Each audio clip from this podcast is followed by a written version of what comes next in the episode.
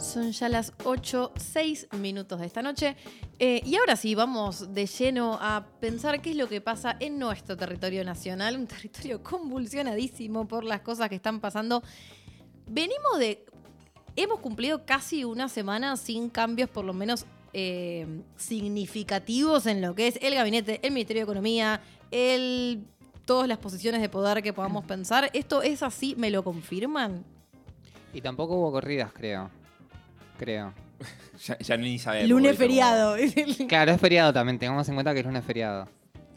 Sí, yo, yo dos cosas con eso, ¿no? Uno es, si Argentina es un, un lugar complicado, para todos los que estamos muy deprimidos con eso, miremos el resto del mundo y después volvés y decís, bien, casa, dulce hogar. Acá está todo mal, pero, de nuevo, mirando la ventana para, eh, para afuera y decís, bueno, hay tambor de guerra por todo lado, decís, bueno, listo, Claro, tengo acá. estos quilombos, pero no tengo Pero son esos. míos, los claro. conozco. Y no son esos quilombos. Claro, ya está.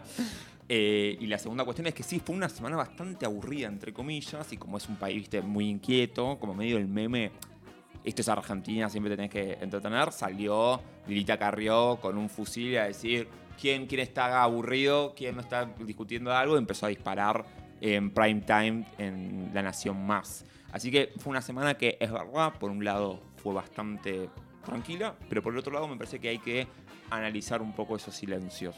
Vamos de dos semanas de la asunción de, de Massa, como suerte de los medios lo bautizaron supreministro. Él mismo operó dentro de los medios para bautizarse como supreministro.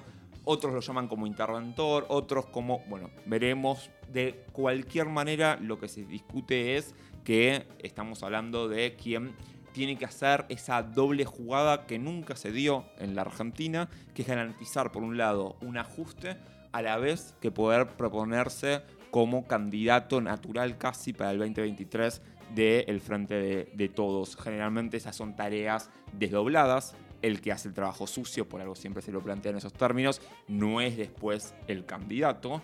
En esta vez veremos cuánto se puede articular y cuánto le sale bien, entre comillas, para poder llevar a algún puerto, no sabemos bien a cuál, pero algún puerto a ese curioso artefacto que es el frente de todos. Fue hace dos semanas que mm, asume los- las variables macroeconómicas, uno podría decir, bueno, por un lado no empeoran, es decir, solamente van cayendo en la desgracia de la poca, del paso de tiempo, la pérdida de, reservas, sin encontrar soluciones, etc. Pero como ustedes decían recién también, tampoco es que hay oleadas de corridas cambiarias o cisnes negros que estén ahí silbando en la, puerta para ver cuándo te sacan en un carro fúnebre. Entonces, por un lado uno podría decir, bueno, se estabilizó un poco, pero tampoco se generó ninguna solución. Estamos en ese impasse, esperando todavía, por ejemplo, el anuncio de un viceministro o viceministra. Entonces, eso también es algo para tener en, en consideración. Ya van varios días, varias horas, donde pareciera ser que no se lo encuentra. Es Viceministro casi- que aparte sería em, la, la figura más, eh, figura jerárquica más eh, elevada dentro de lo que es el, el campo de la economía, porque Massa no es economista. Totalmente, claro. Estaríamos encontrando al economista. Claro. O sea, estaríamos viendo efectivamente ahí qué es lo que escribe, qué es lo que tuitea, qué es lo que piensa, etc. Y no tanto en ese camaleónico personaje más político, naturalmente, que, que es Massa, que hará, su- supongo, lo que una mezcla de las encuestas le dicten y lo que se puede hacer vía eh, algún círculo de consulta económica. Pero bueno, me parece que ahí, en ese, en ese dato, es uno de los primeros elementos que habría que pensar, el preguntarse naturalmente por qué una persona con tantas terminales políticas, con tanta capacidad de articulación, todavía no logra establecer un equipo con una vicemini- un viceministro o viceministra eh, tangible, con carne y hueso. Creo que un poco tiene que ver con el tamaño del desafío que se tiene que eh, asumir. Sonó mucho algunos nombres vinculados, por ejemplo, a diferentes consultoras como eh, Eco. Se me, se me fue el nombre, perdón. Eh, vinculadas, bueno, a, ciertos sectores más de- del establishment más tradicional que vienen planteando la necesidad de generar devaluaciones. Esa es una definición del gobierno, o pareciera ser que es una definición del gobierno, no generar eh, una devaluación brusca, porque eso se lleva, como ustedes saben, a las patadas con cualquier escenario electoral. Entonces, bueno, ahí hay una primera dificultad por el lado, por así llamarlo, técnico, que es, bueno, quienes se les ofrece dan una respuesta, entre comillas, realista, que el gobierno pareciera, entre comillas, no querer asumir. Ahí también entra en consideración el segundo silencio curioso de estos, de estos tiempos, que tiene que ver con que lo único que dijo hasta ahora Cristina fue sacarse una foto con, con Massa, foto que se le fue negada a Batakis y foto que se le fue negada a Guzmán. Y tampoco por ahora Massa parecía ser el centro, la figura de sus dardos, sino que toda su alocución pública estuvo mucho más centrada a su cuestión personal vinculada con la, justicia. Personal ahí habría que ser bastante matizado, ¿no? O sea, cuánto con una figura tan pública es personal y cuánto también es, política. Naturalmente ahí hay un debate que abrir, pero sí es un repliegue sobre temas que si uno ve los intereses de la gente común y corriente, bueno, están muy alejados de las preocupaciones, de los debates, de los enojos que tiene la población de a pie, de la calle. Y ahí, bueno, volvemos a hacernos esta pregunta entonces, ¿por qué también esos silencios? Ese silencio no está preparando también una suerte de retirada del frente de todos, no hay una resignación de que, bueno, será lo que tendrá que ser y ya las batallas hay que ordenar más que, ordenar, insisto, la retirada, más que pensar en cómo se va hacia una, una proyección política con instrumentalizando elementos o lo que fuese. Lo que sí no estuvo callado fue tanto el sindicalismo como, como los movimientos sociales que este 17 de agosto, día de San Martín, van a estar realizando una, movilización que, todo tiene, indica que va a ser realmente muy masiva, ya que se encontrará en la calle el bloque piquetero más vinculado a los movimientos y a los partidos que no son parte del gobierno, pero también los movimientos sociales que sí son parte del gobierno y también la CGT y la CTA, por lo cual seguramente sea un día de mucha movilización, donde los sectores no vinculados al gobierno acusan tanto a la CGT como a la CTA, como a, los otros sectores, de hacer algo solamente eh, anecdotario para, para descomprimir. Pero sea como sea, sea que tengan razón o no, lo cierto es que evidentemente hay una necesidad de descomprimir. Lo que sí hay es una necesidad de estar en la calle, que es cada vez más exigida por las propias bases. Es, como vino circulando en algunas encuestas en el último tiempo, el peor momento del gobierno. las imágenes del gobierno están por el piso. Eso le genera una fuerte tensión a las representaciones sindicales, territoriales, que para mantenerse como representación tienen que salir a dar algún tipo de respuesta a sus propias bases y esa respuesta parece ser empezar también a enfilar reclamos contra el propio gobierno. En algún momento se dijo esta idea de que no se marchaba contra el gobierno, sino que se marchaba contra la inflación lo cual es un discurso, viste, como, bueno, vamos a marchar contra las nubes. ¿Cómo se marcha contra un eh, indicador económico, digamos. Tiembla, tiembla la inflación. La que se le viene el miércoles a la inflación. Está muy asustada. Yo creo que pensaba en esto que decías recién, Gabo, sobre la acusación o no, de si se trata de una acción meramente para descomprimir o no. En tal caso, el dato es que justamente para, para, para descomprimir ya no hay otra forma que no sea efectivamente ir a la calle. ya no alcanza ningún otro discurso, ya no alcanza ninguna otra medida compensatoria. Si se quiere, la única forma de descomprimir la situación social es hoy por hoy estar en la calle y ahí hay que ver cuál es la respuesta, ¿no es cierto?, que se le da justamente en, una, en unos días en los que, como decías vos, hay mucha expectativa por lo que todavía tiene que anunciarse o no se anuncia. Lo que habrá que ver ahí es si no es que estamos frente a una situación donde todos en esta situación de casi retirada empiezan a cobrar algún tipo de mantenerse dentro del frente. Pienso, ya en Senado da, está girando un proyecto que toma algunos elementos muy chicos del salario básico universal, pero que tiene que ver con un gesto hacia esos sectores.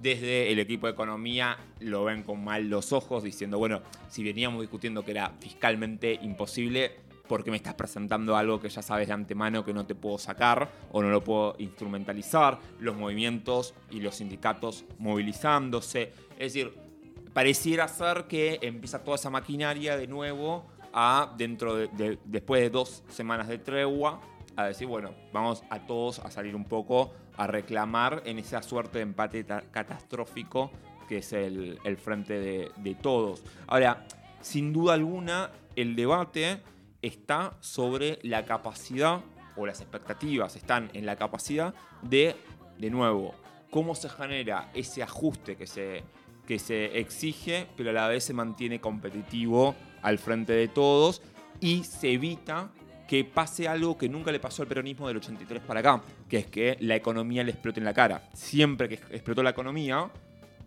el peronismo asume después de esa hecatombe. Pensemos después de la hiperinflación en el 89, pensemos después del 2001, es decir, nunca... Y después del 2019 también. Y después del 2019, claro. Entonces, siempre el peronismo logró salir más o menos indemne de esas situaciones. Bueno, los adversarios, los que quieren que esta vez la crisis la pague el, peronismo, se afilan los, los, colmillos tratando de que efectivamente esto pase ahora, que paguen el costo de generar un ajuste, que paguen el costo de mm. no terminar un gobierno. Que la crisis la paguen los peronistas. Que la crisis la paguen los peronistas, que es lo que viene diciendo ya hace bastante tiempo. Eh, Patricia Burrich o parte de, Cambiemos, ¿no? lo que se identifica o la prensa llama como los, como los halcones. La idea de que es necesario que el gobierno genere los niveles de desaprobación que les permita al gobierno siguiente implementar más libremente su, programa económico, que no es más que un programa de aceleración de del ajuste. Pero ahí lo que uno debería preguntarse es cuánto más cuánto más se puede ajustar a una sociedad que vive siendo castigada en el último tiempo cada vez tan brutalmente. Según el mirador de la actualidad del trabajo y la economía, el, MATE, entre el 2018 y el 2021, los jubilados, por ejemplo, perdieron un 10% en términos reales de lo que el Estado gastaba para, ellos. Era uno de los principales gastos que tenía el Estado, por eso la reforma en el 2017. Eh, y pasó a representar el 52% de los gastos al 42%. Hoy creo que no hay que ser economista para saber que ningún jubilado llega a fin de mes. Pero si vemos también, por ejemplo, los indicadores propuestos por Cifra y Flaxo en un documento que se llama La distribución del ingreso en la etapa actual, vemos también que la participación del valor agregado del trabajo pasó del 56% al 53% entre el 2019 y el 2021. Es decir, dicho de otra manera, los precios de los productos, de las mercancías, salen más, pero cada vez en el precio de esa mercancía menos tiene que ver el salario. Y eso para quienes dicen que en Argentina los salarios son o muy altos o que hay derechos laborales muy altos que hacen que sea imposible invertir o cuestiones por el estilo. Bueno, evidentemente los números dicen otra cosa, dicen que cada vez la fuerza de trabajo es más barata y los precios de las cosas que los empresarios venden eh, son cada vez más, más caros. Un poco la teoría de la remarcación permanente que en el último coloquio de ideas se planteó tan livianamente por parte de algunos sectores vinculados al comercio. Entonces la gran pregunta es, bueno, ¿puede resistir más tiempo un ajuste esta sociedad? ¿O estamos ya en vísperas de algún tipo de estallido o de situación, como viene advirtiendo algunos, algunos sectores vinculados a los movimientos sociales que fueron duramente criticados por hacer esos planteos. Y ahí la pregunta es, ¿qué puede hacer también el macrismo? Porque si uno escucha las últimas declaraciones de la Alianza Cambiemos, pero principalmente vinculada al macrismo en las últimas semanas, pareciera que no hay ningún tipo de auto. de. sí, de mm, autocrítica frente a lo que fue su gobierno. Vienen generándose declaraciones que van en el sentido de hay que hacer lo mismo que hicimos, pero más rápido. De alguna forma esto que está pasando pasa porque no hicimos lo que hicimos a la velocidad que debíamos. Entonces la pregunta ahí es si se le, tanto se le reclamaba una autocrítica al kirchnerismo y evidentemente si se mide al gobierno de la Alianza Cambiemos, no con los parámetros que lo mediría al frente de todos, sino con los mismos parámetros que lo proponía la propia Alianza Cambiemos. Recordemos cuando asume Macri, Macri mismo decía, tienen que juzgarme por si bajo, por ejemplo, la pobreza, si aumento las inversiones. Bueno, ¿cuánto valía una empresa argentina en diciembre del 2015 y cuánto valía en diciembre del 2019? Vemos que los principales activos cayeron. Entonces, pese a la retórica sumamente proempresarial, lo cierto es que no hubo más inversiones, las empresas se desvalorizaron y aumentó exponencialmente la pobreza. Sin hablar que la inflación empieza a ser, sí, es verdad, ya era un problema, pero da un salto cualitativo muy importante.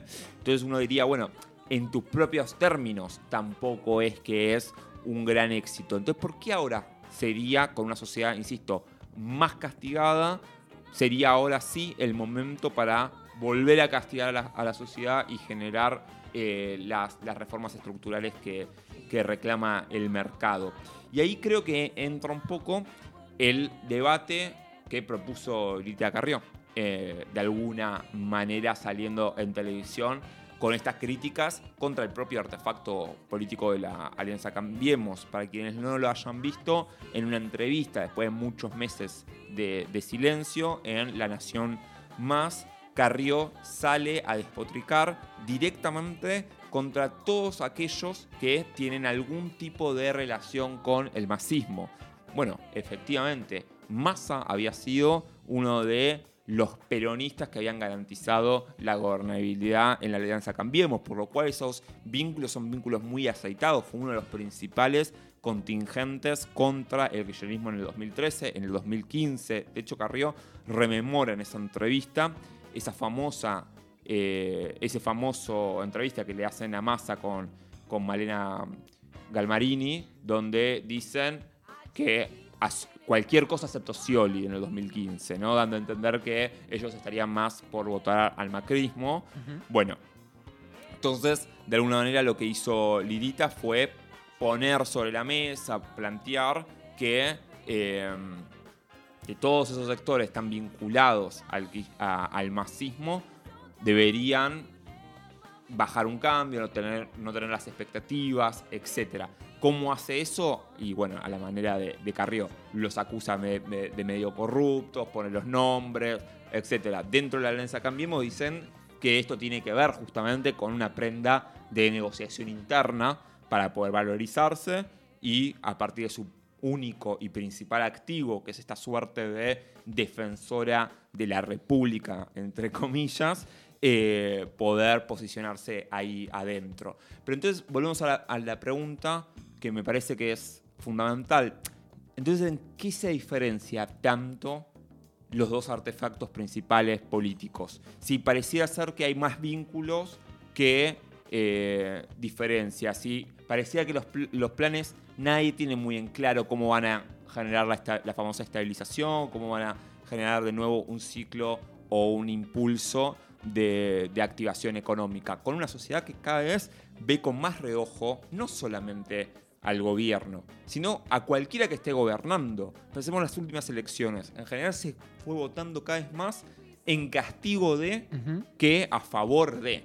Entonces, ahí hay una, hay una álgebra que, que, propone el mendocino Ernesto Sanz para pensar desde la Unión Cívica Radical cómo funciona la polarización política, donde dice que bueno, cuando, le, cuando se va hundiendo el frente de todos, también se va hundiendo la, Alianza Cambiemos, porque en realidad la razón de ser de la Alianza Cambiemos es enfrentar al frente de todos. Yo creo que esto lo, lo entiende algunos sectores dentro de ambos lados de la, de la, grieta, por así decirlo, que son los sectores que plantean que no hay que acelerar la crisis, porque cuando se hunde, no solamente se va a hundir uno de los eh, artefactos políticos, sino que se puede hundir todo un sistema político, insisto, con una sociedad que cada vez ve con más reojo, que va buscando alternativas por fuera de los, los principales artefactos de, coalición. De alguna forma, la, la dimensión institucional de la crisis del 2001, que todavía no se, no se dio en esta nueva crisis, podría empezar a asomar eh, en relación a esto que decís, si, si los dos artefactos de gobierno eh, colisionan conjuntamente. Y ahí están los famosos outsiders, ahí aparecen las famosas visiones más de, de- de extremo.